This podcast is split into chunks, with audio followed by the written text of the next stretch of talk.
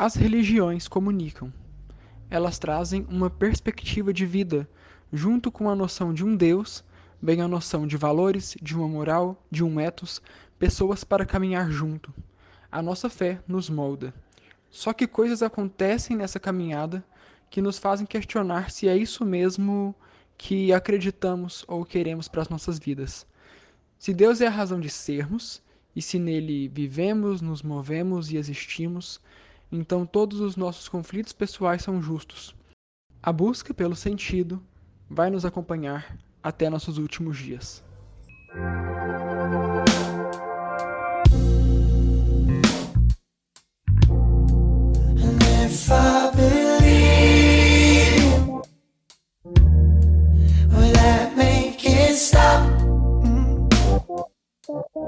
If I told you I need you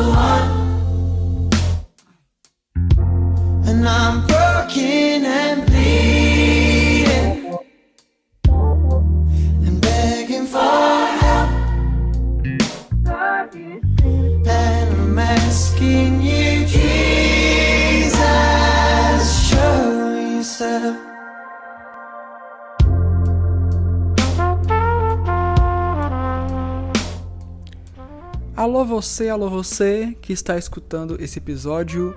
Você chegou no episódio 15 desse podcast. Se você escuta desde o início, parabéns. Eu amo você. Muito obrigado. Permaneça aqui.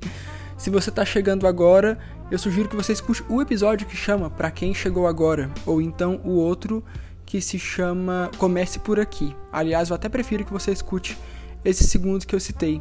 Muito obrigado é, novamente. Esse episódio vai ser um pouco diferente dos outros, ele vai ter uma pegada mais emotional. Não vamos falar de sexualidade necessariamente, por mais que tenha entrado no pacote, mas sim vamos falar sobre crise de fé na juventude. Eu estava muito querendo fazer esse episódio, não só para falar de mim e para falar de um assunto que eu sei que muita gente vai se sentir identificada, mas também porque a proposta desse podcast é falar de assuntos novos ou não só novos, quando dando um enfoque, um enquadramento diferente, pelo menos coisas que eu nunca vi na vida. Então, dessa vez, a gente não vai falar de crise de fé, fé cristã. Não só apenas fé cristã, porque crise todo mundo tem. O candomblessista tem, o espírita tem, o católico tem, o protestante, o ateu, o agnóstico, o budista, todo mundo tem crise, todo mundo tem dúvida. Então a gente vai nesse episódio dar nome a elas e contar um pouco das experiências pessoais que estão é, nos trilhando para os caminhos que a gente considera os mais adequados, os melhores diante de quem somos. Então para isso eu chamei o Lucas, a Joara e o Evaldo, que a gente fez é, mestrado em comunicação juntos, um mais na frente, outros é, calouros, porém todo mundo se encontrando. E eu chamei eles para baterem um papo. O, a Joara e o Lucas têm um podcast que chama Descansa Ignorância, que eu convido vocês para escutarem. É maravilhoso, eles são pessoas maravilhosas. Assim que vocês escutarem, vocês vão falar: gente, eu quero ser amigo desse pessoal. eu quero ser amigo desses meninos, porque eles são sensacionais. O que mais eu não disse? Bom, se você gosta desse podcast o suficiente para doar pra gente 5 reais por semana, você pode fazer isso a partir do nosso Apoia-se, apoia.se barra conflictocast. Aí você vai ler um pouco como funciona e pode é, ajudar a gente financeiramente a manter esse projeto no ar e continuar fazendo coisas novas. Nosso Instagram e Twitter é ConflictoCast, caso você não tenha seguido ainda. Nosso e-mail conflictopodcast@gmail.com. Alguns episódios podem ser citados academicamente. É, se você assim quiser, fica com a citação já na descrição de cada episódio do Spotify, Deezer, enfim, você acha a descrição que vai estar a citação prontinha, caso você queira usar alguma parte. Enfim, eu espero que vocês gostem desse. Tem uma proposta nova, uma ideia de se abrir, a gente quer se abrir para conversar sobre nossas questões. E eu gostaria que vocês se sentissem identificados, né? Que vocês mandassem alguma resposta, algum direct, que a gente vai adorar ouvir o que, é vocês têm a dizer. É, no finalzinho desse episódio estou deixando uma música do Felipe Valente, que eu acho que tem a ver com o tema, eu queria muito colocá-la, que minha irmã me mostrou um dia.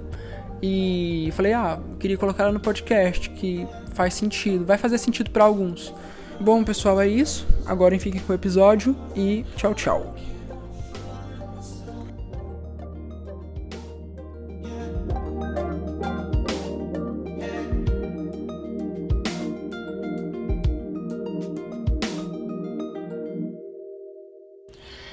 Então, gente, essa é a parte do episódio que a gente vai apresentar os convidados. E pela primeira vez a gente está fazendo um episódio com muitos convidados ao mesmo tempo. E eu tô duplamente feliz, porque não só tô inaugurando esse tipo de episódio com mais gente, como são todas pessoas que eu já conheço pessoas que estavam na minha época de mestrado, que foi uma época muito feliz para mim, que causou muitas mudanças. Enfim, agora eu quero que eles se apresentem, começando pela Juara. Saudade, Juara, tudo bem com você? Oi, tudo bom, Thales? Agradecer pelo convite. É, como o Thales falou, meu nome é Juara Castro, eu sou mestre em comunicação pela UFG. Atualmente sou doutoranda também da UFG em comunicação e estudo televisão, narrativa e afetividade. E também, né, fazendo recortes de raça e sexualidade. Qual que está sendo seu projeto hoje, que eu nem sei? então, o meu projeto de doutorado é uma pesquisa sobre a ficcionalização do afeto interracial. Então eu quero entender como é que se dá o afeto interracial dentro dos sambas. Então eu meio que vou fazer um trabalho de campo antropológico e ao mesmo tempo dentro da comunicação, porque eu quero entender quais são as narrativas desses afetos nesse espaço, né, musical, enfim, cultural que é o samba. Maravilhosa. É, você tem alguma religião? Eu sou católica. Ah, tá, beleza. É, Lucas, e você? Oi, pessoal. Oi, Thales. Obrigado pelo convite. Eu sou o Lucas Lustosa, também sou do mestrado em comunicação na UFG. É, só que eu sou um pouquinho depois do pessoal, sou de uma turma, turma à frente, né? Do Evaldo, da, do Thales e da Joara. Nosso calorinho. Oi? Nosso calorinho, você. Sim, sim. E agora eu tô fazendo doutorado lá na UFG também, sou agora da turma da Joara. A gente se encontrou aí no espaço-tempo aí, encontro, enquanto uh! coleguinhas. E é isso, estudo, estudo mídia, cidadania, sou da linha de mídia e cidadania, estudo raça, a relação entre negritude e mídia. E é isto. Você tem alguma religião? Já teve? Então, eu, eu tenho formação, assim, na minha família toda é católica, mas não tão praticante. Então, eu cheguei a fazer aquela primeira comunhão, né, aquela parada toda. Só que eu não, enfim, eu não tive muito contato com a religião durante a minha vida, pelo menos a católica. E aí, depois da primeira comunhão, não tive mais contato. Então, me coloco como agnóstico, assim, já transitei em outras religiões, enfim, frequentei terreiros de de candomblé e etc., mas nada que me colocasse enquanto uma pessoa mesmo partícipe da, da religião em si. Ah, sim, saquei. Evaldo Amado, chegou sua vez. E aí, galera? Oi, Joara, oi, Lucas, oi, Thales. Eu sou Evaldo Gonçalves e eu brinco que no mestrado eu sou a volta dos que não foram. Eu entrei na turma da Joara. É, infelizmente, por uma série de problemas pessoais, eu não consegui concluir meu trabalho naquela ocasião. E agora, esse ano, eu estou de volta no mestrado. Sigo trabalhando com educação para as relações étnico-raciais a partir de uma interface de campo que é da educação e da comunicação. Então, meu projeto é um projeto de pesquisação em educação e comunicação. E eu trabalho com alunos do ensino médio as questões de pertencimento racial a partir dessa interface. É, eu também tenho uma religião, hoje eu sou do candomblé, eu estou em religião de matriz africana, acho que há oito ou nove anos, talvez um pouco menos que isso, mas tive uma formação católica, eu cresci na igreja católica e não foi um crescimento é, determinado pela família. Embora minha família se diga católica, é, não há prática católica na família. Quem, a única pessoa que teve uma prática, que teve uma atuação real na Igreja Católica, além daquela que, entre aspas, todo brasileiro é de ir nas, na missa aos domingos, eu tive. Então eu fiz essa formação de primeira Eucaristia, Crisma, militei na Pastoral da Juventude, na Infância Missionária, mas em determinado momento eu rompi com a religiosidade católica e segui adiante. Sim, saquei. Hoje, como é que você se encontra? Hoje eu sou do candomblé. Hoje eu pertenço a uma comunidade tradicional de terreiro e tenho uma vivência é, prática real no candomblé. Então, pessoal, para quem já me conhece é, e eu não quero que soe um pouco repetitivo, eu sou o Thales, eu tenho 25 anos, eu sou amigo desse pessoal todo, a gente se conheceu na pós-graduação. É, eu sou graduado em Direito, mestre em Comunicação. A Joara e o Evaldo são meus é, veteranos. O Lucas é meu calor e agora entrou no doutorado. Eu passei na Unicinos, eu queria dar uma, uma caminhada para o sul, mas acabou que assim, eu pensei melhor que eu não queria ir para tão longe, pelo menos não sem, sem bolsa, né, sem ser contratado da CAPES para produzir ciência, que ia ficar muito caro. E aí eu entrei como aluno especial da UNB, só que enfim, estamos em coronavírus, estamos em quarentena. Então estamos aqui dedicando esse tempo agora para falar mais. Pra, estou então dedicando esse tempo para mexer com podcast, né, para falar das questões do podcast. Mas é isso, agora já está todo mundo apresentado, a gente já deu a introdução de quem nós somos. Eu queria entrar no, nessa primeira parte com a Joara, que foi quem começou. Eu queria saber, Joara, como que foi a sua vivência católica, como é que está sendo, e também, já que a gente está se propondo a falar de crises de fé, o que, que seria a sua crise, coisas que você já passou, que você compartilhasse um pouco disso com a gente. Tá bom. É, então, a minha família, assim, falando da minha família nuclear, as pessoas que sempre moraram comigo, né, meus pais, minha avó, é, a minha família tem toda a formação católica, então eu sempre tive esse referencial, enfim, fui batizada, fiz primeira Eucaristia, Crisma, e participei de grupo de igreja, enfim, tudo isso.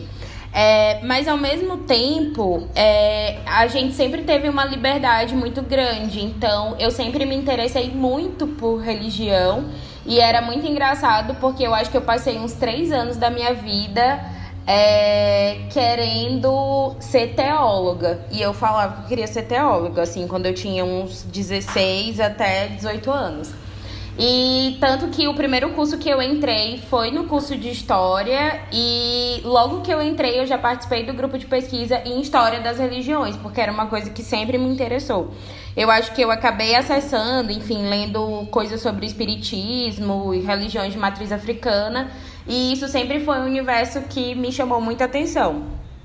E é, mas sempre pratiquei a minha espiritualidade dentro desse ambiente católico, apesar de ser aquela pessoa que, tipo, ah, vamos no culto, vamos, vamos no terreiro, vamos. Sempre fui muito de boa enquanto a isso, né? E, enfim, eu acho que com o passar do tempo, é, eu tive um amadurecimento mesmo dentro da minha prática religiosa. Eu acho que eu acabei é, chegando num ponto muito mais de praticar uma espiritualidade e me ligar com algo maior do que simplesmente reproduzir dogmas ou então, enfim, sempre fazer a mesma coisa todos os Sim. dias. Então eu sempre falo que para mim religião é experiência e eu acho que você pode experienciar em vários locais. Eu acho que isso não é uma prática fechada. Então eu acho que hoje em dia eu, eu busco muito mais a minha prática de espiritualidade sem, sem essa coisa mais dogmática. Então eu acho que talvez a minha prática hoje em dia ela seja muito mais híbrida é, do que a maioria das pessoas que, enfim, se consideram católicas. João, então, você entrou é, num ponto já foi falando como que você está hoje. Eu queria que você voltasse no que eu te perguntei, que é sobre a crise. Então, eu queria. O que é a crise, no caso, que eu chamo? é, eu queria que você falasse sobre momentos, memórias da sua vida, onde você se viu dentro da igreja católica e algo estava te incomodando, é, alguma coisa pessoal sua que tipo, você não estava se sentindo muito, muito inserida, muito encaixada no ambiente. Você consegue é, falar de, de ah, tal ponto na fé católica me deixou é, pouco encaixado? Tá. É, eu, eu acho que não só em relação à fé católica, mas eu acho que é, eu sou uma pessoa que tendo a questionar as coisas, enfim. E eu acho que aí você falou de, de uma situação específica. Eu acho que quando eu fiz primeira Eucaristia, é, era muito engraçado, porque as pessoas. É, você tem 10 anos de idade e aí, enfim, você vai lá fazer a primeira Eucaristia. Mas eu acho que diferente dos meus colegas, eu já tinha lido a Bíblia antes. Então, quando eu fiz primeira Eucaristia, foi uma situação muito de de debater com a minha professora, sei lá, o que eu esqueci agora o nome de quem é, dá a aulinha lá da primeira Eucaristia do, da minha catequista. Então, eu, eu tinha uma relação muito de, de questionar, não, por que, que a gente faz isso e tal, enfim. Eu acho que a minha primeira crise foi quando eu tive que me confessar.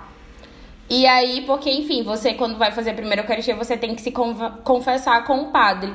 E aí eu falei assim: ah, mas por que, que eu vou ter que contar os meus pecados pro, para o padre? se na Bíblia tem que Jesus se confessava no monte para uma árvore. E aí teve todo esse trabalho, enfim, da minha catequista querer me convencer de que, enfim, o padre seria uma figura que iria me escutar, enfim, me aconselhar. Mas eu acho que, assim, falando em crise, esse foi o primeiro momento, porque eu falei, opa, na Bíblia tem uma coisa e agora que eu tô, eu tô tendo que fazer outra. Então eu acho que é, dentro da minha trajetória, talvez esse seja o primeiro momento de crise. Eu acredito que dentro das, das, das religiões cristãs, é, eu acho que principalmente quando você é mulher, você tem essa crise que é muito ligada ao gênero, porque a Bíblia né, foi escrita por homens e, enfim, em uma sociedade conservadora e que coloca a mulher é, nesse, nesse lugar, enfim, de submissão e tal. Mas eu acho que, assim, quando você estuda, por exemplo, isso mais à frente, que aí você vai considerar, por exemplo, o Antigo Testamento e Novo Testamento, se você pensar naquilo que Jesus falou, ele sempre colocou tudo impede igualdade, né? Mas se você vê o Antigo Testamento, ele é totalmente machista, enfim, coloca a mulher realmente nessa condição de subserviência como a responsável pelos pecados e pelos erros dos homens. Então eu acho que dentro também é, da, da religião né, católica eu tive esse momento de crise enquanto mulher, enfim, e de escutar coisas que eu não concordava, enfim, ter esse momento de enfrentamento. Mas eu acho que foi uma coisa que eu consegui superar justamente é, pensando dessa forma. Não, quem eu acredito nesse cara aqui, eu acredito que ele foi um cara que falou sobre igualdade e não que existia um gênero, enfim, mais importante ou maior que o outro. Então eu acho que eu consegui superar justamente com leitura e sabendo que a fé é uma coisa individual, enfim, quando você é cristão, você acredita numa possível salvação e você também vê isso como uma coisa individual. E eu acho que isso foi importante é, para que eu superasse isso. Total. É, Evaldo e Lucas, vocês tiveram vivências católicas ou só um de eu vocês tive. teve? Os dois tiveram. Por parte de mãe e de pai, todo mundo é católico. Então, eu te fiz primeiro a Eucaristia, tudo, tudo na doutrina católica.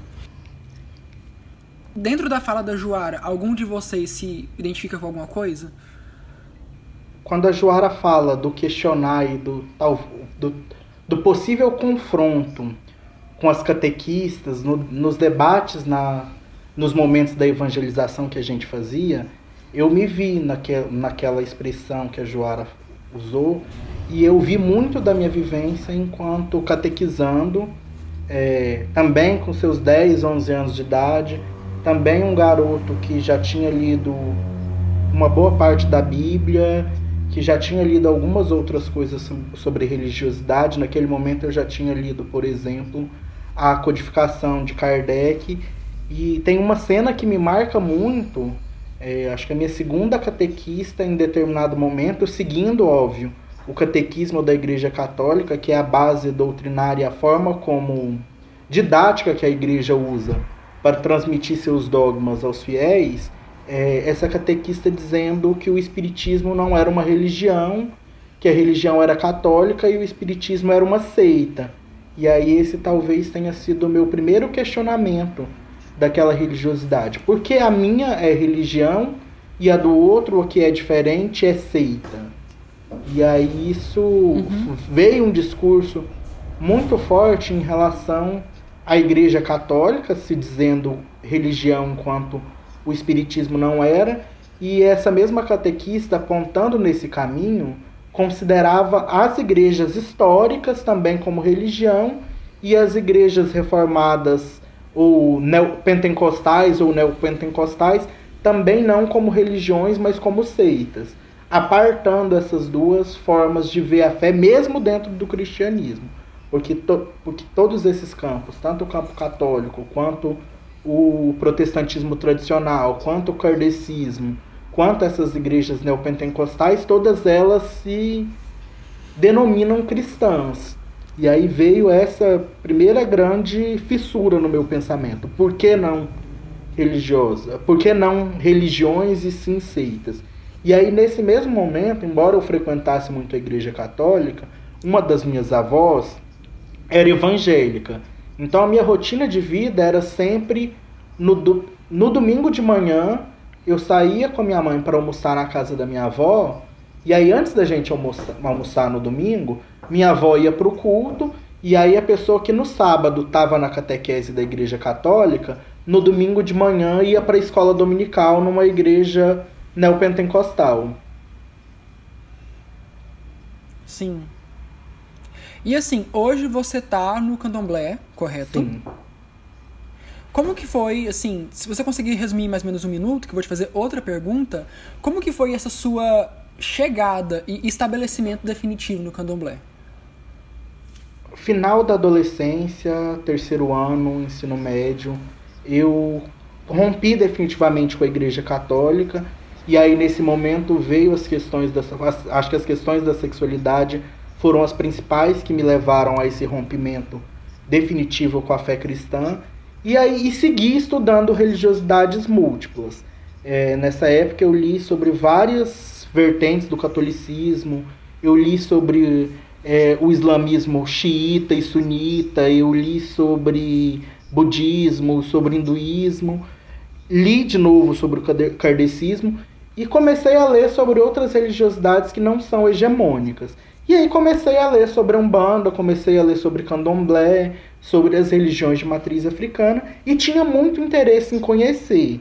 Mas por muito tempo eu não tinha coragem, por toda essa demonização que eu ouvi na minha vida cristã, católica, é, me criava um receio.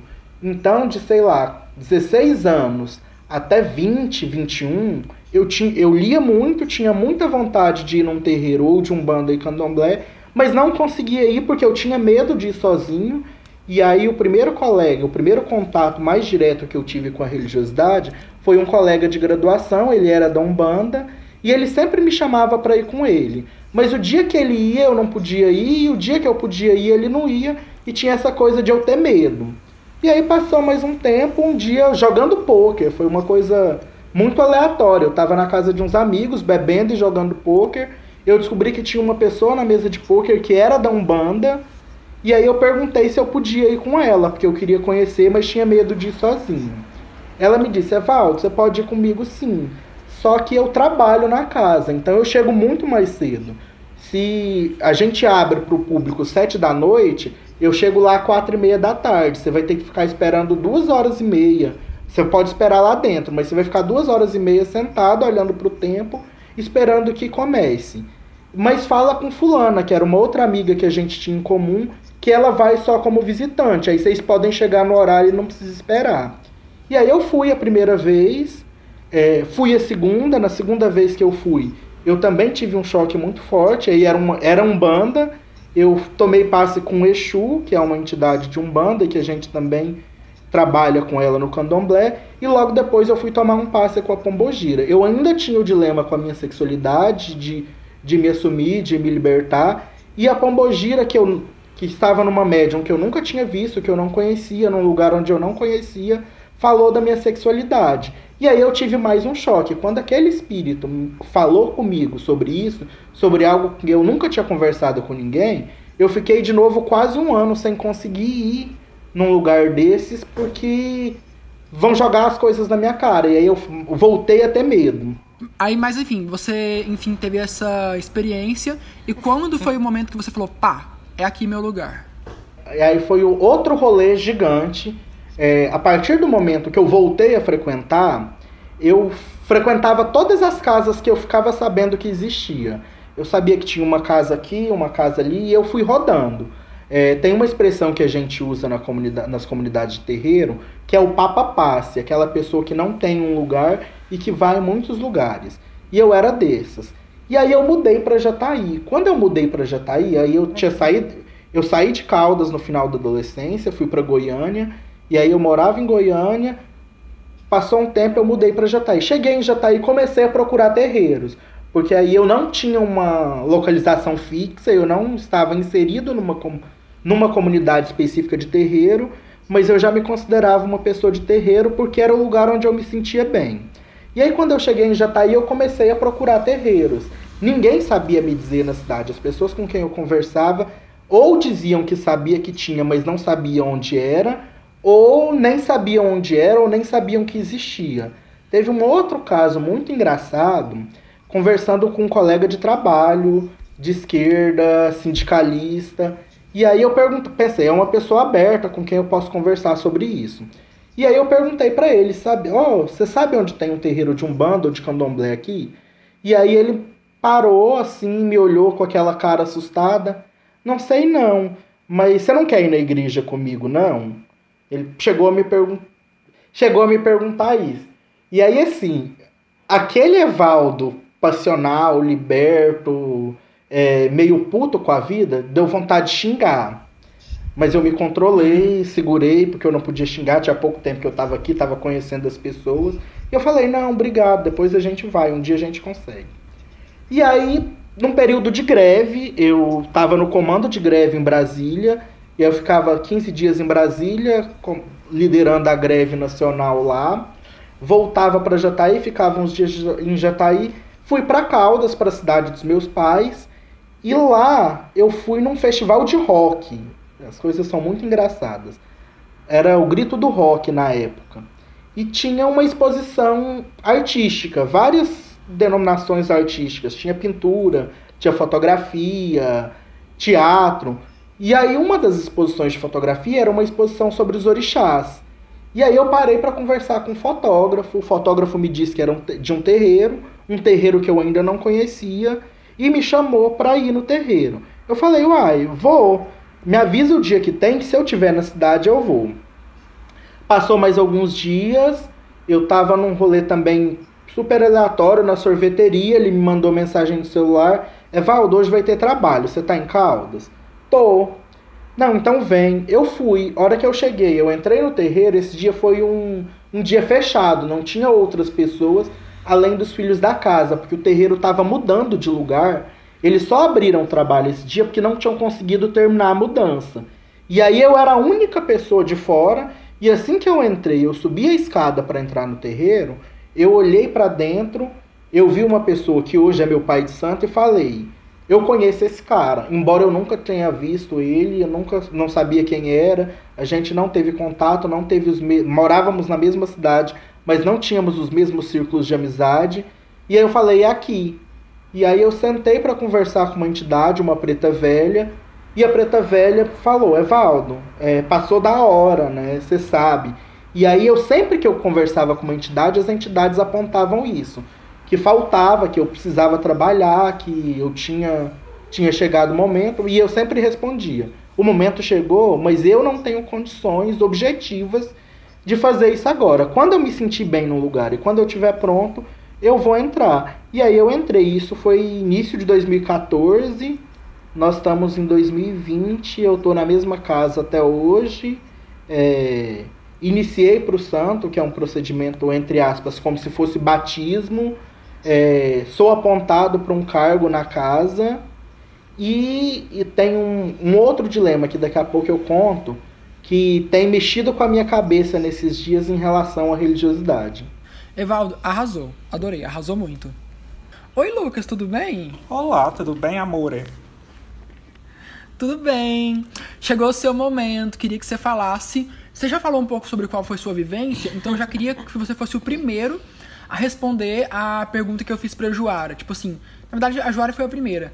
O que, que é a sua crise? Se ela aconteceu. Mas assim, você é o agnóstico do rolê. Você é o que não tem uma, uma identidade religiosa X. Então, tipo assim, já que você já ouviu os três que têm identidade, eu queria saber de você o que, que te faz não ter a identidade religiosa X. Qual que é, primeiramente, os seus problemas com religião? Então, é, é, muito legal ouvir vocês falando e tal da experiência religiosa, principalmente da experiência religiosa cristã. Porque, assim, vindo de uma família que tem uma prática religiosa cristã, né, vindo do catolicismo e tal, é tão legal ver. É legal, assim, um pouco. Pode ser até perturbador ver o tanto que a fé cristã tá dentro da gente, né? A questão do certo, do errado, do pecado, enfim, as questões que até quando, quando emergem questões de sexualidade, né? Porque eu não sei se eu falei na minha apresentação, eu sou um homem negro e gay. É, e, e, óbvio, como todo homem gay, a gente passa pela, pelo período de descoberta aí da nossa sexualidade. Não descoberta, né? Mas assim, você começa a escavar ali dentro da sua. da sua. Enfim, construção de personalidade a existência da sexualidade, né? No caso, a homossexualidade. E aí, quando, assim, vindo de uma família católica, que tem esse pensamento católico e tal, apesar dos meus pais sempre serem progressistas, sempre, sempre terem sido pessoas progressistas. Meu pai é sociólogo também da UFG, minha mãe é, é professora também formada na UFG. Eles têm, enfim, uma abordagem progressista, mas um pensamento que também não parte é, da desconstrução total do que, que é certo, do que é errado, essa questão que é permeada pelo pensamento cristão, né? E aí, eu, aí, assim, em meio a tudo isso, eu acho que a minha primeira crise, assim, foi em relação à sexualidade, né? Quando a gente é, tem a certeza, sim, daquilo que a gente é, enfim, daquela identidade que a gente, é, aos poucos, vai se aproximando, é, a gente começa a questionar algumas coisas, né? E a sexualidade, para mim, pelo menos sempre no catolicismo, foi uma coisa que sempre foi rechaçada, a homossexualidade. E era um problema. para mim era um problema, sair do armário sempre foi um problema, assim, na mesmo sabendo que eu era gay e tal, era um problema pela, enfim, pelo pensamento cristão, aquele cristão que estava dentro de mim que eu não praticava há muito tempo e que eu não ia nas igrejas há muito tempo e tal, ele gritava dentro de mim dizendo o que, que era certo e o que, que era errado. E aí, é, e aí, enfim, né, eu passei pelos períodos de, de sair do armário, foi difícil, foi não foi tão difícil em relação à família e tal, foi bem tranquilo, na verdade, mas foi difícil, né? A questão psicológica e tal, e de você reconhecer a identidade e construir a sua própria identidade a partir disso. Aí, enfim, aí eu tive contato com a academia, né? Primeiro me formei em publicidade, aí depois fui fazer especialização, enfim, fui parar no mestrado. Na academia, a gente tem acesso a vários, várias bibliografias, né, que vão questionar aí a sexualidade e a relação da, do certo e do errado, da questão do cristianismo, e aí eu me deparei com um autor magnífico, assim, que para mim foi, enfim, inclusive foi muito recente meu contato com esse autor, assim, tem o que dois, três anos. Foi muito recente, mas assim, foi muito magnífico ler e entender, assim, sabe, historicamente e logicamente, pensando o pensamento social, né, coletivo, diante do cristianismo das relações entre sexualidade eu me deparei com esse autor, que era o Jeffrey Wicks, não sei se vocês conhecem.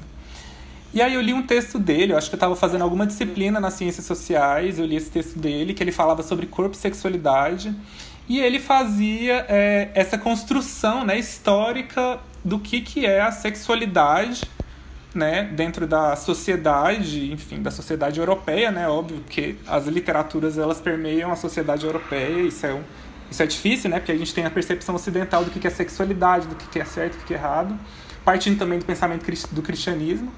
E aí ele faz toda essa cronologia, né, pensando é, a questão de gênero, questão de sexualidade, questão de pai, mãe, enfim, ele coloca tudo como uma questão de construção social, coletiva e que tudo deve ser questionado, né? Tudo, absolutamente tudo deve ser questionado.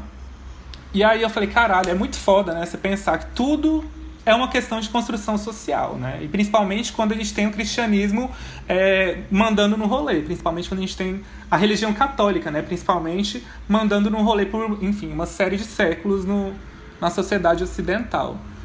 E aí eu falei, caralho, é muito foda, muito foda a gente descobrir onde que estão, qual que é aquela, aquela corrente que prende a ética, a nossa ética, né, a nossa forma de viver, o, o que, que a gente leva como correto, e o que, que impede a gente, às vezes, de exercer a nossa homossexualidade, ou então de pensar em, fora da curva do cristianismo ortodoxo, né? E aí eu me peguei. E aí, pra mim, uma crise na, na minha fé, pelo menos, foi a questão da sexualidade, e eu consegui destrinchar, assim, bastante bem. E a relação da crise com as religiões, na verdade, eu não coloco isso como um ponto fechado, assim. Eu não tenho... É, eu não sou agnóstico, assim, assumido, frequento a igreja dos agnósticos. A gente não acredita... Não faço isso. Eu simplesmente distanciei da religião católica por não ter afinidade mesmo com a doutrina. É, a doutrina católica em especial, mas enfim, frequentei já cultos evangélicos, já fui também em depois que eu comecei a estudar também, entrei na academia, tive contato com religiões de matriz africana, até pelo meu processo de reconhecimento e de, é, de tomada de consciência racial. É, foi, bacana, foi bacana até um certo ponto, mas assim, não foi uma coisa que me prendeu a uma religiosidade. Mas eu não coloco isso como um ponto final, assim, eu tenho, enfim, tem 25 anos, eu não falei, tem 25 anos, a busca pela espiritualidade para mim é uma coisa que deve ser, eu tenho essa consciência de que deve ser trabalhada, enfim, aos poucos eu tento trabalhar isso, mas tem tantas outras coisas que eu tô tentando trabalhar em mim, assim, terapeutizar e tal, e eu acabo deixando de lado.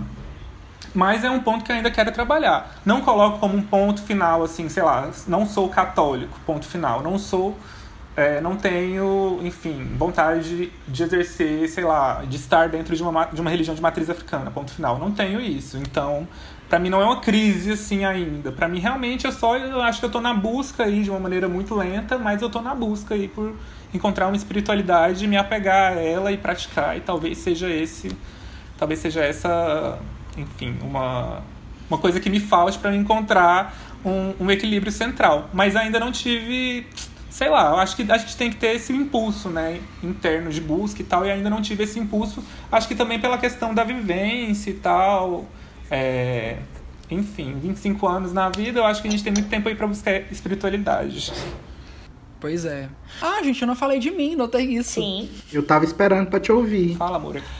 Bom, respondendo as perguntas é, que eu mesmo fiz, só que agora contando um pouco da minha vivência, eu sempre estive em igreja evangélica, eu sempre fui muito ligado às atividades da igreja, eu sempre fui, assim, não só de família nuclear cristã, como a família grande, né? O avô, a avó, o tio, a tia, o primo. Eu não tinha para onde correr se eu quisesse outra. Então, é, digamos assim, eu cresci muito bem influenciado dentro da religião e eu, e eu comprei o cristianismo, não que eu não o compre hoje, mas eu tô querendo dizer que, tipo assim, eu fui o cordeirinho, ovelhinha de Jesus mesmo. Eu, eu toquei bateria na igreja, cantei na igreja, ministério de missões, ministério é, de não sei o que, tudo eu me envolvia. Eu me envolvia em tudo, né? E começou a acontecer que a sexualidade foi minha chavinha para começar a ligar algumas coisas. Porque crise todo mundo tem. Tipo assim, não existe alguém que tá de boa. A crise faz parte de nós, nós somos seres humanos. E o cristianismo, ele tem muitos pontos é, que não são resolvidos. Eu não digo nem biblicamente, falo socialmente mesmo, né? As pautas raciais, a questão é, do machismo, a questão da homofobia, elas são os problemas do cristianismo, e eu não digo nem pela questão é, bíblica, porque eu não quero entrar na teologia em si, eu quero entrar mais na vivência é, etnográfica, digamos, na prática. A gente tem um corpo eclesiástico que nega essas pautas, né? E que se silenciou muito tempo a respeito delas. Eu lembro que, antes de falar da questão de sexualidade, a primeira vez que eu fui pensar criticamente a respeito da questão do racismo na igreja protestante foi quando eu convidei a Luciana do projeto Redomas, aliás, beijo para Luciana, se ela estiver escutando, ela escuta às vezes que eu sei, que ela tem um podcast que fala sobre é, o local da mulher é, nos espaços cristãos e ela faz recorte de raça também. Ai, que legal. Então, eu, te, eu, eu pedi para ela fazer a participação é, no episódio meu que eu perguntei se a fé reformada estava em crise. Eu já falei de crise na fé reformada. E ela, enquanto Batista, falou: não, a fé reformada não está em crise, não, ela está muito bem, obrigada, porque isso aí é projeto. Os batistas, por exemplo, e ela, eu estou reproduzindo uma fala dela, e eu estou falando da minha casa, eles vieram para o Brasil para escravizar, porque a escravidão nos Estados Unidos tinha sido abolida, e aqui não.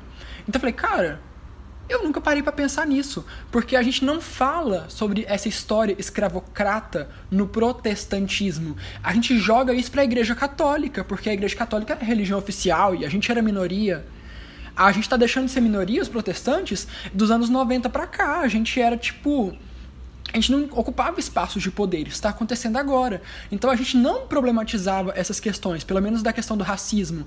Aí quando eu fui olhar, eu fui pesquisar livros, história da igreja batista, protestante, luterana.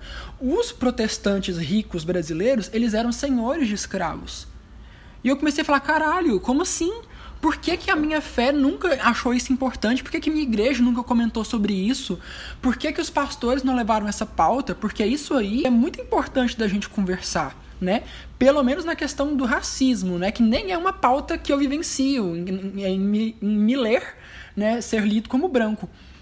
Mas quando eu penso em sexualidade, aí a coisa entorna um pouco. Porque aos 14 anos eu percebi, não é, eu percebi desde sempre, né? Mas aos 14 anos eu falei, é, Thales, você é gay mesmo. Tu é gay, como é que você vai lidar com isso? Como é que você vai lidar na família? Seja na sua casa quanto fora, na sua igreja, porque, porque você não tem quem te entenda. Não tem nenhum gay na minha família, né? Tipo assim, assumidamente, pelo menos. Então, eu tô muito ilhado, eu não tenho com quem conversar. Todo mundo que eu conversar vai surtar. Se eu conversar com o pastor da minha igreja, ele vai surtar. E eu decidi conversar com um pastor externo, fora da minha denominação, com 19 anos de idade. Só que existe o seguinte: o pessoal não acredita em cura gay em igrejas evangélicas no geral, mas acreditam em reversão, que é cura gay ao mesmo tempo. Uhum. Aí eu, aí eu falei, gente, não tá funcionando isso aqui, não tá dando certo. Porque eu não me encontro, mesmo eu tendo a mesma interpretação bíblica deles, né? Que eu era muito mais conservador do que eu sou hoje, né? Tipo, eu, na verdade eu tô num campo progressista, eu tô ilhado, tô meio que sozinho. Na minha denominação tem, tipo, eu e mais 12, e o resto é muito conservador, que a gente caminha um pouco na linha do progressismo é, cristão, digamos assim eu comecei a perceber, gente, não vai dar certo. Aí foi no mestrado que eu comecei a virar algumas chavinhas que faltava. Quando eu fui pesquisar um ministério LGBT na igreja na qual a Damaris Alves é pastora. Jesus. Como uma igreja conservadora como essa tem um ministério LGBT? É uma incoerência, né? É, é, é, é uma conta que não fecha. E eu fui lá para BH, fui pesquisar, eu fui ver como que a homossexualidade ela tá ligada à síndrome do pânico, à depressão, à intenção de suicídio e que a igreja, ela não, a igreja protestante, ela não se preocupa em dar saúde mental para essas pessoas. Uhum. Eu não estou nem colocando em disputa a questão de homossexualidade ser pecado ou não, porque, enfim, quem quiser ir para teologia queer, tem a teologia queer. Você pode fazer é, releituras e leituras da Bíblia. Eu estou tentando, eu estou atacando, né, digamos assim, e por meio desse podcast mesmo, os conservadores, que eu quero saber por que, que embora você ache homossexualidade pecado, por que, que você nunca se preocupou em dar saúde mental para LGBTs? Por que, que você não se preocupa em fazer com que pais não surtem quando os filhos se assumem? Sabe por que eles não fazem isso? Porque eles próprios, quando os filhos se assumem, eles surtam. Então eles não dão conta, enquanto líderes, de normalizar e banalizar a homossexualidade, porque eles ainda colocam a homossexualidade em grupos de risco. O homossexual ainda está ligado ao alcoólatra, ao drogado, à prostituta. O, o gay não é uma pessoa normal que simplesmente nasce, cresce e frequenta a igreja. É um grupo de risco. E a igreja não está se. Igreja eu falo no sentido lato, tipo assim, igreja evangélica brasileira. Ela não está se propondo a rever essas pautas, né? O que, que a gente tem é a Casa 1, por exemplo, em São Paulo. Existe um grupo é, não cristão, sem ligação religiosa, que ele está justamente acolhendo LGBTs que foram expulsos de casa por pais crentes, por pais evangélicos. Né? Então, tipo, eu isso é a minha crise, né? Pensar em como essas pautas sobre as nossas vivências, elas não são só ignoradas e silenciadas pela igreja, mas também ela que faz a manutenção desse, desse silenciamento. A interessa que não seja discutido. Então isso é uma crise grande demais para mim, porque tem um texto do Signates, que vocês conhecem, que ele foi meu orientador, lá, do, lá de 99, 2000, que ele fala que quando você se vê é, diferente dos seus na sua religião, você causa meio que um deslocamento de identidade. Porque a religião vai além do metafísico, você tem que se ver refletido no outro. Você tem que se ver refletido no seu próximo. Aí o que, que eu vejo? Eu sou um cara gay e, tipo, normal na minha na minha antiga igreja, eu contabilizei uns nove gays, né? Pegando toda a minha vivência, gente que saiu, gente que tá, gente que tá distante. Enfim, uns nove, ou seja, é a coisa mais banal do mundo, e isso que eu sei, fora os que eu não sei. Minha igreja já teve pastor que se revelou homossexual, né, na história dela. Então, como que uma igreja que tem tanto contato com a homossexualidade não fala, vamos sentar, vamos conversar? Né? Então, essa é a minha crise, né? Eu diria que essa é a, a minha parte. Eu, eu posso fazer só uma observação? Por favor. É, porque, tipo assim, eu vejo. Eu fico muito preocupado com isso, né? A questão, quando a gente fala de homossexualidade, né? Porque a gente tem números que apontam. que são muito preocupantes, né? Em relação à saúde mental da população LGBTQ no Brasil né? E, e, e, números que são bem preocupantes. Tipo assim, a cada 20 horas morre um LGBT no Brasil de forma violenta, né? E, e um quarto da população LGBT que morre, né, anualmente no Brasil, é, o motivo é suicídio.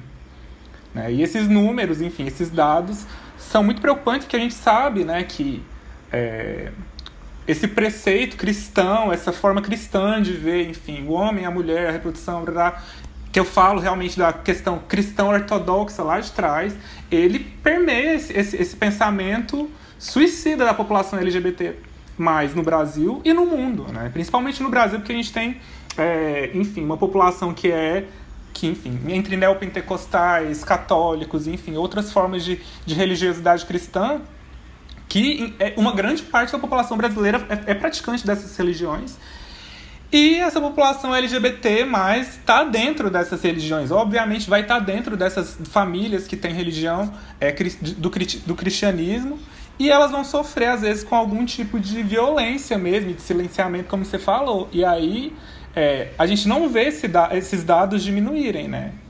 Isso é muito preocupante porque os dados eles vêm aumentando. Tipo, um quarto da população LGBT que morre assassinar, que morre violentamente no Brasil é por suicídio. Tipo, gente, a saúde mental dessa população, né? E aí eu me preocupo bastante quando a pauta é essa.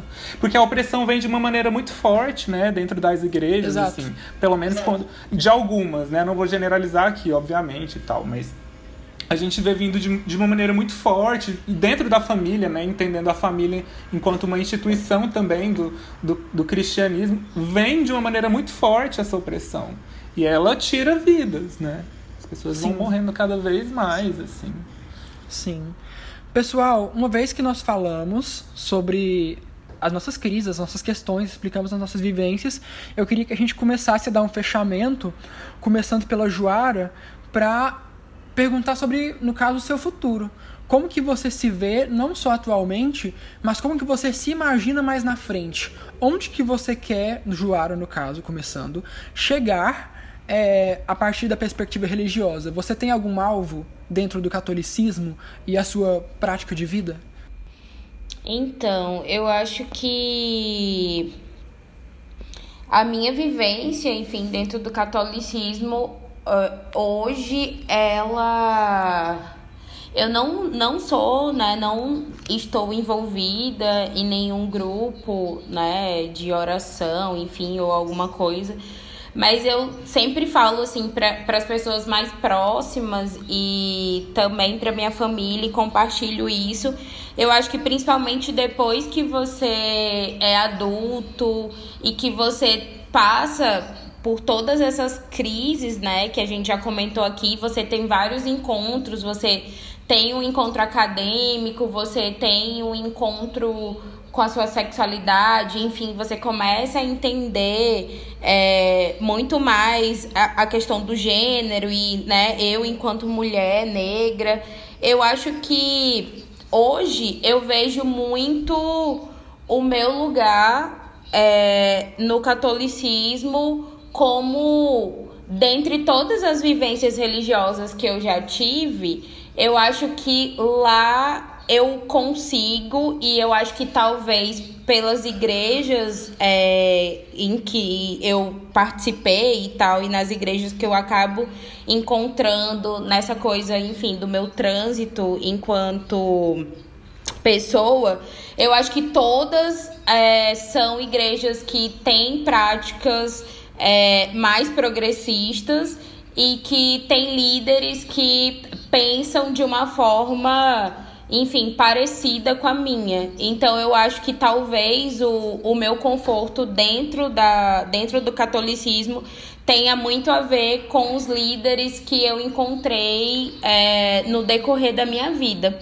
E eu acho que dentro é, dentro do catolicismo, eu não lembro agora, mas eu acho que, enfim, não sei se eu estava participando de algum encontro ou de alguma missa, mas enfim, teve uma pessoa que falou uma coisa muito interessante que eu acredito que é algo que eu busco e que talvez eu veja como, enfim, o meu futuro. Eu acho que é, quando você é, liga a sua espiritualidade a apenas uma religião, é como se você tivesse. É como se você fosse um peixe de aquário.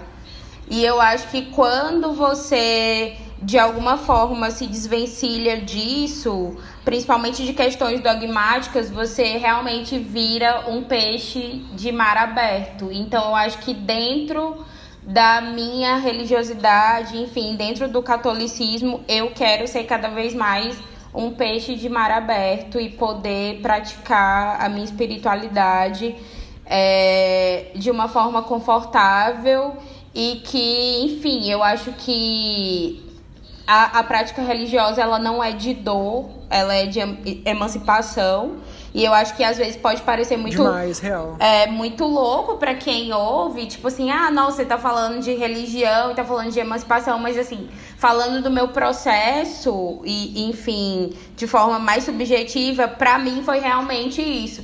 Que às vezes eu até brinco com a minha mãe, tipo assim, hoje eu teria todos os motivos, por exemplo, para não ir mais na igreja. Mas eu me sinto bem indo. E, e diante de todas as coisas, enfim, que eu já passei, de todos esses encontros, enfim, dentro da academia, que é, e, que é um lugar que eu acho que você encontra muitas pessoas que, enfim, não têm religião ou não tem uma prática religiosa, e que talvez você ter uma religião, a pessoa, enfim, te julga de uma forma estereotipada, por você se declarar, enfim, qualquer religião que seja. Eu acho que quando você passa por todos esses embates e ainda assim você vê sentido na sua prática religiosa, eu acho que é uma forma de você ser muito sincero consigo mesmo e continuar a sua prática de uma forma que isso seja realmente emancipatória. Então eu acho que dentro é, da, da minha prática religiosa, enfim, dentro do catolicismo, eu quero ser não uma católica de aquário, mas uma católica de mar aberto, assim. É isso. Demais, arrasou. Evaldo. Adorei, gente, muito maravilhosa. Desculpa ter te interrompido, Lucas. Eu queria que você ovacionasse também. Ovaciona de novo pra não ter te interrompido. Gente, achei tudo muito poético. Joara muito é um anjo, Joanja. Amei demais. Joara de mar aberto. Sou fã, né? Sou fã do Joara, por isso que ela tá aqui, convidadíssima. Vamos ovacionar. Um recado para você que tá em crise de fé, que tá nos escutando. Eu tenho uma indireta para vocês. Se você tá em crise de fé, mas não quer sair do aquário, descansa sua ignorância. E descansa a ignorância escutando o podcast dos meninos, tá bom? Uhul, Eles fazem um trabalho excelente podcast. também. Adoro vocês, pessoal, de verdade. Continua que eu amo o podcast de vocês. A gente Tudo pra conflitos mim. também. Temos uma relação aí de amor também com conflitos. Amo. Evaldinho, tu. É, O Lucas falou que ama conflito. Acho que o conflito é o que move a gente, né? Que faz a gente andar.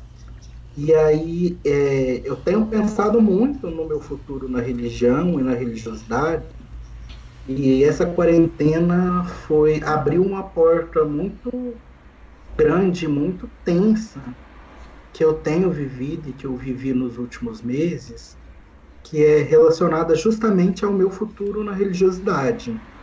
É, desde o meu período na Igreja Católica, eu sentia comigo uma necessidade muito forte de atuar diretamente na religião, atuar pensando em mim, pensando nas pessoas, nos espaços religiosos, só que eu não sabia como era esse tipo de atuação e como que eu ia atuar.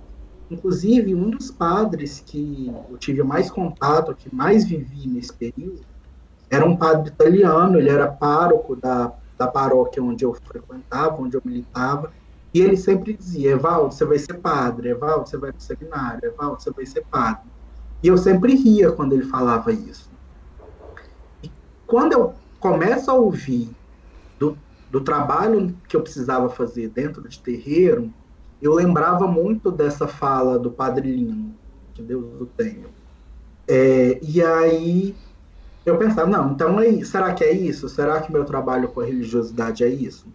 Quando eu entrei para minha casa, quando eu iniciei, quando eu deitei para o orixá, fiz meu santo, é, o jogo, e aí o jogo é a forma como a gente se comunica diretamente com as divindades do candomblé, o jogo apontava uma posição de liderança e de destaque na minha vida, na minha trajetória religiosa.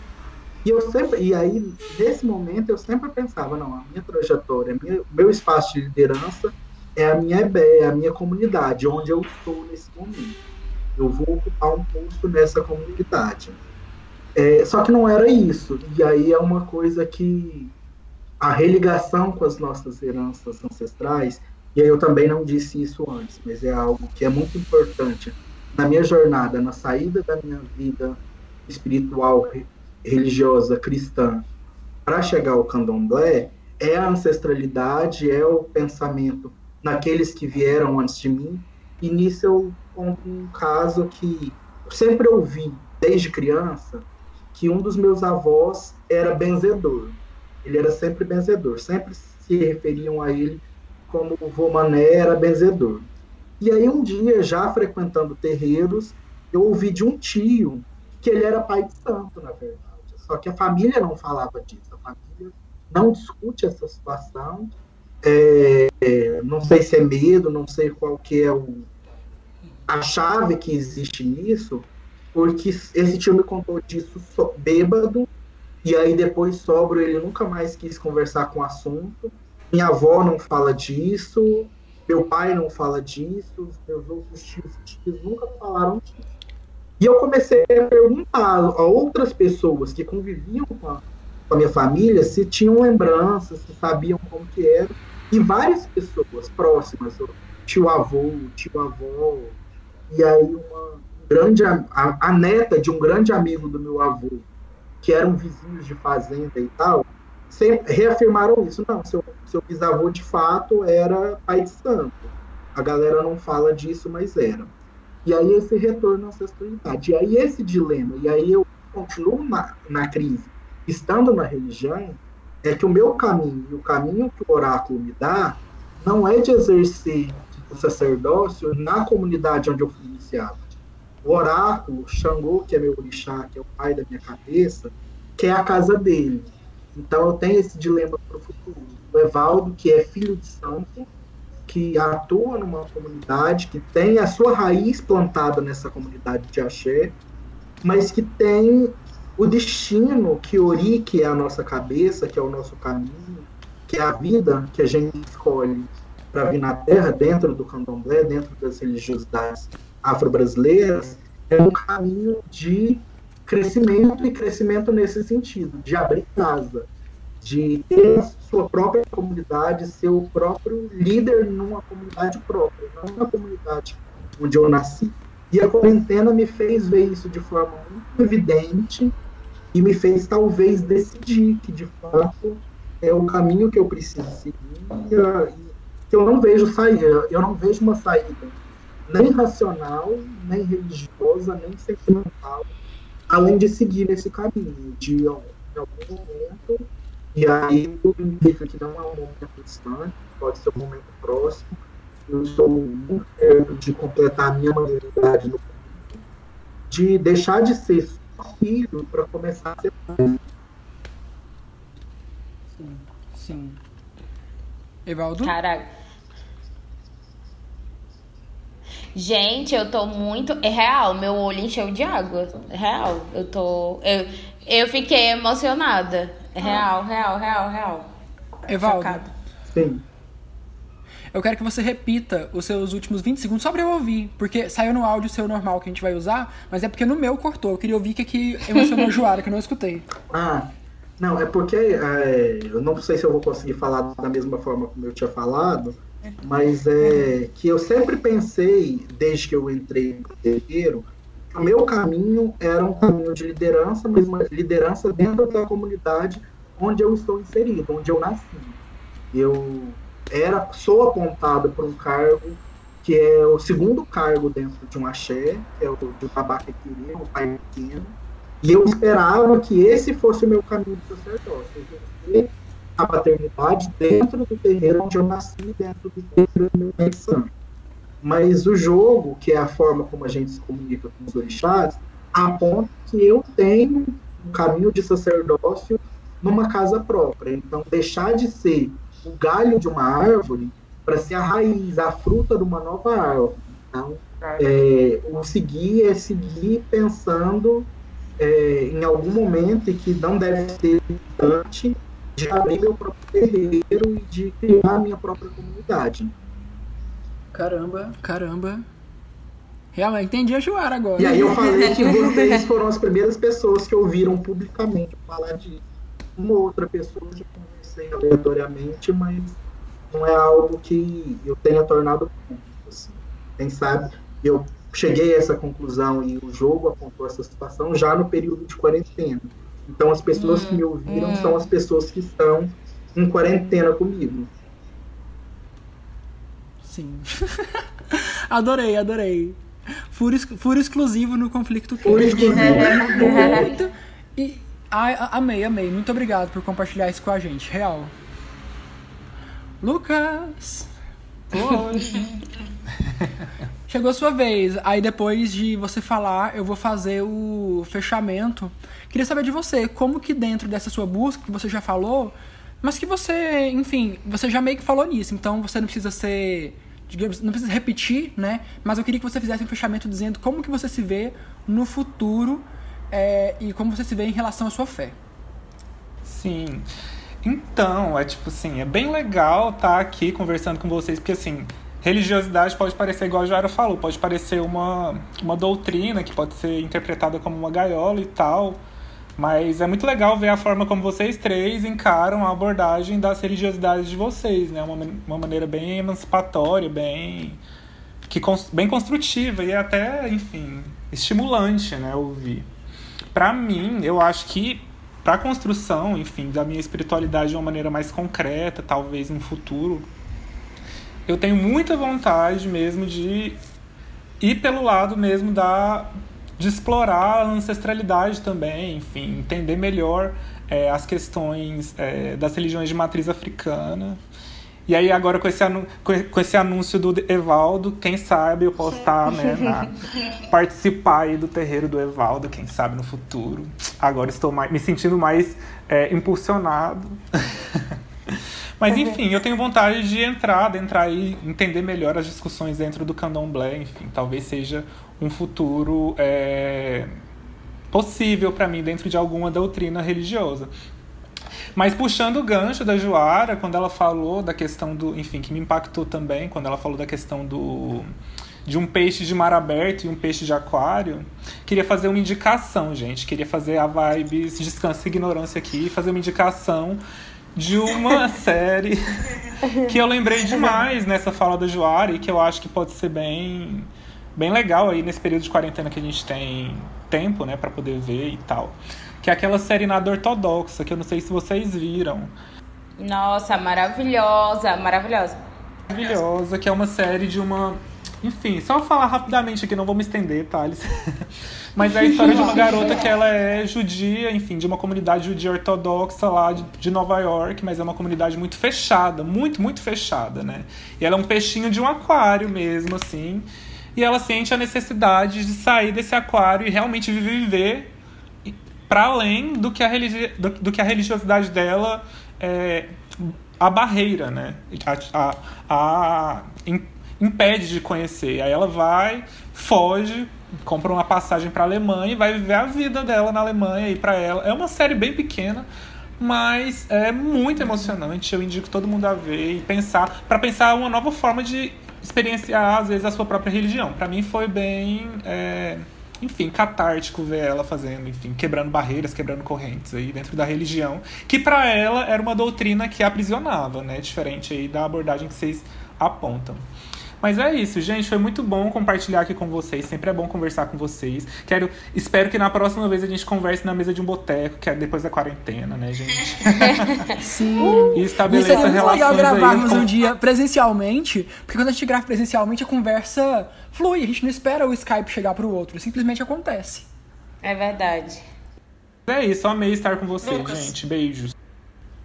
Eu que amei demais. Ah, uma coisa, só pra eu, eu vou falar dois minutinhos para fazer o meu fechamento e hum. também perguntar se vocês querem indicar alguma coisa, falou?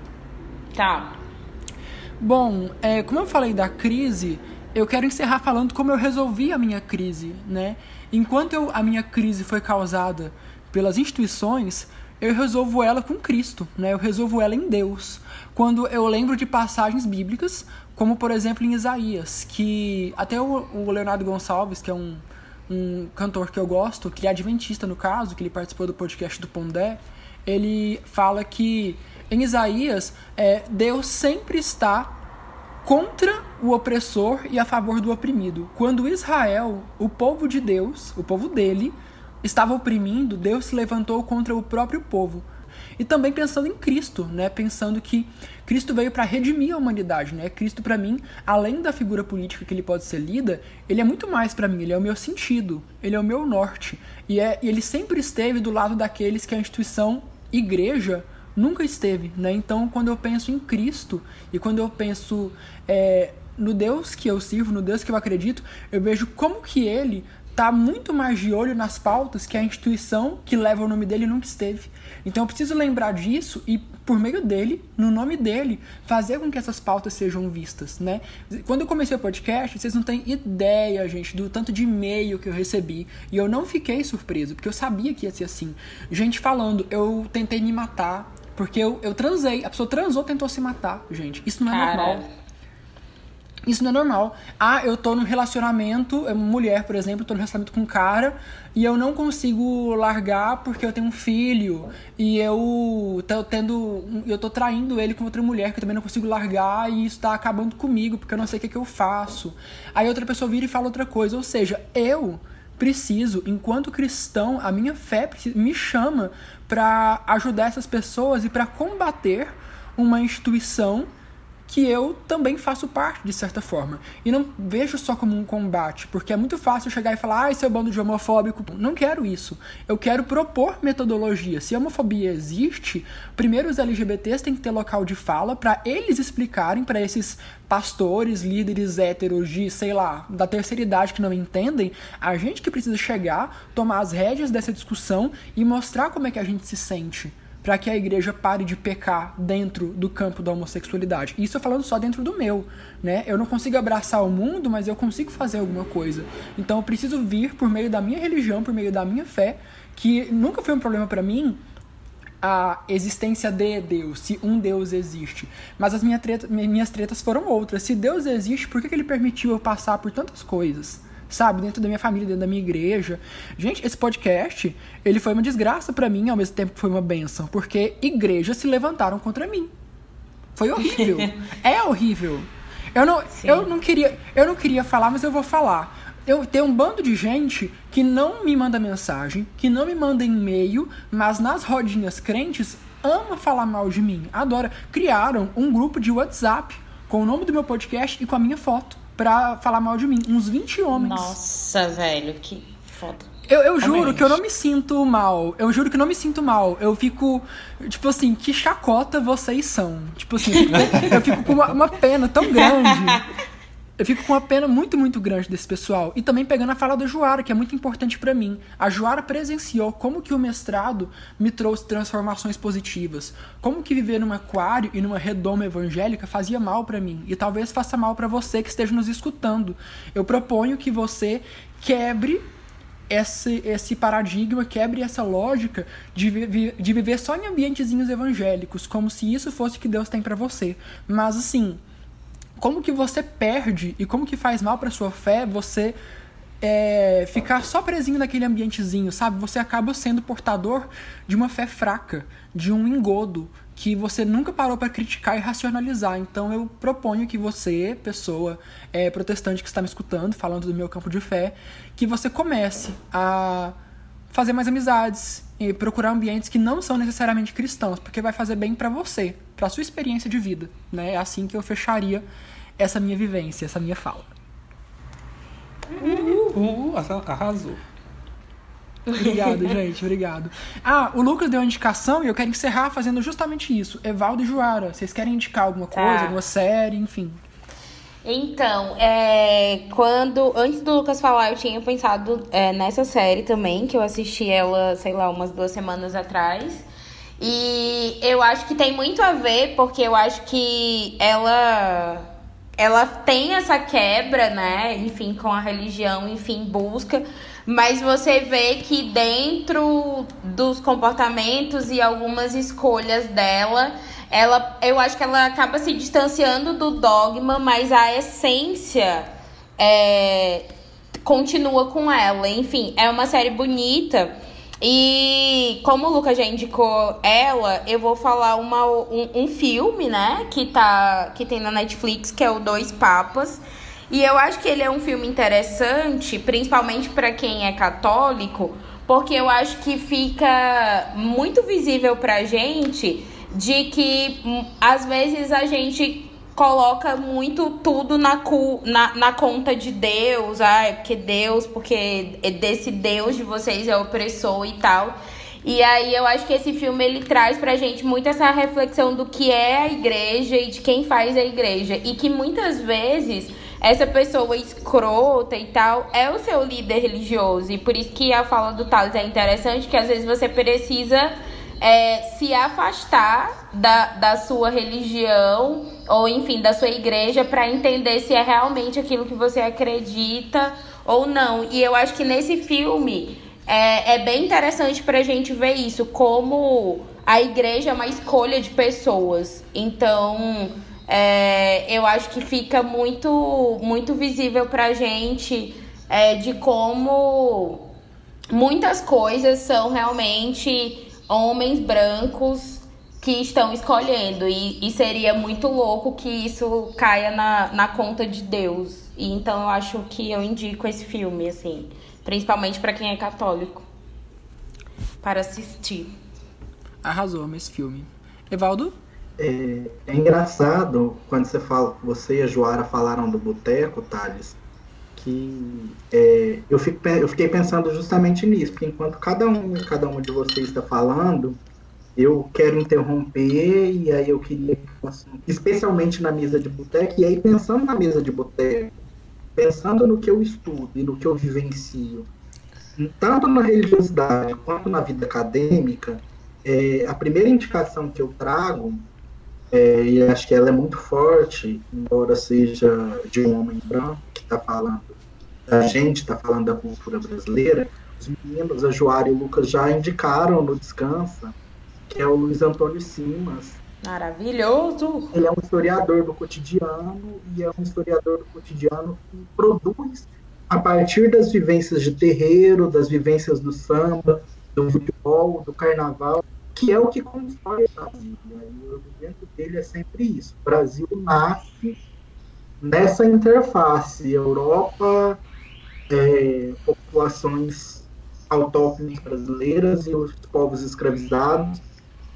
E ele tem uma frase que é muito forte, que me acompanha de uma forma muito poderosa desde que eu li a primeira vez, que é assim, aí essa fala diz pra gente que é de terreiro, mas diz principalmente para todos nós que somos brasileiros, que é a seguinte, é, nós que somos da, das encruzilhadas, desconfiamos é daqueles de caminho reto. E a gente, eu acho que nós quatro que estamos aqui nesse momento, e muitas das pessoas que vamos ouvir, embora não se declarem, embora tenham outros pertencimentos, somos pessoas das encruzilhadas. Que a gente tem pensado o conhecimento, a forma de ver o mundo, nesses cruzos, nessas fronteiras. E a gente precisa ver isso na fronteira. E aí, focando de novo, nem sei se alguém de candomblé ou de umbanda vai ouvir, mas muitas vezes, é, especialmente no, nos momentos do, carnaval na Sapucaí ou lá em São Paulo, a galera fala, estão banalizando o sagrado quando levam os orixás, quando levam os caboclos, quando levam uhum. é, as nossas entidades para esses desfiles do carnaval. Mas não, o samba, o carnaval, ele nasce dentro do terreiro, é, as baterias das escolas de samba tocam os toques de orixás, dos, e é isso, é, é essa nascimento. E para a gente que é de uma religião preta, essa separação sagrado, profano, a vida mundana e a vida de terreiro não existe. Porque nós, principalmente que somos iniciados em orixá, somos o próprio orixá. Nossa existência é a existência do orixá na Terra. E aí, quando a gente pensa nas instituições, na forma como essas instituições, e aí todas elas agem é, em relação à fé, em relação à, à forma de agir no mundo, é, de pensar que o problema não é Deus, o problema não é Jesus, o problema não é Alá, não é Krishna, não é Oxalá, não é meu pai Xangô. O problema são as pessoas que se apropriam do discurso, que se apropriam da mensagem dessas deidades que nos extrapolam, que vivem com a gente, que estão nos seus espaços sagrados. O que essas pessoas fazem? O que esses líderes fazem? A gente pode pensar no pastor que oprime, a gente pode pensar no padre que oprime, mas ao mesmo tempo a gente pode pensar na mãe santa ou na mãe santa que oprime. E aí eu vou finalizar com outra angústia que é muito forte dentro da religiosidade, mesmo dentro, e pensando na sexualidade, na identidade de gênero das pessoas, é que muitas das pessoas que são lideranças do candomblé se focam na, que é no gênero binário, no masculino e no feminino. E muitas pessoas trans são oprimidas nesses espaços, embora eles sejam acolhedores, existem muitas casas, existem muitas comunidades de terreiro que deixam de lado a identidade dessas pessoas trans ou permitem, entre aspas, que elas tenham a sua identidade fora do espaço sagrado mas não permitem que elas façam isso no espaço sagrado. Pensar numa mulher trans, por exemplo, que em alguns lugares tem que se vestir como um homem, ou num homem trans, que em alguns lugares tem que se vestir como uma mulher. E aí eu fico pensando, e aí não é um dilema que eu tenho pessoal, porque a minha casa respeita a identidade, é, mas muitas, muitos lugares, alegando uma suposta tradição, é, oprimem essas pessoas. E aí esse dilema é isso. Se essas pensa no que essas pessoas sofrem socialmente para ter sua identidade de gênero respeitada e quando estão, estão no espaço que é teoricamente acolhedor, tem todo esse processo de sofrimento retomado para ter que assumir essa identidade de gênero que não é a sua, para essa vida que não é a sua. Total. Gente, muito, muito obrigado por vocês terem topado. Obrigado por aceitarem o convite, por terem agregado com tantas coisas. De verdade, meu coração tá enorme nesse momento. Uh! Ai, foi muito bom, gente. Sério, amo vocês.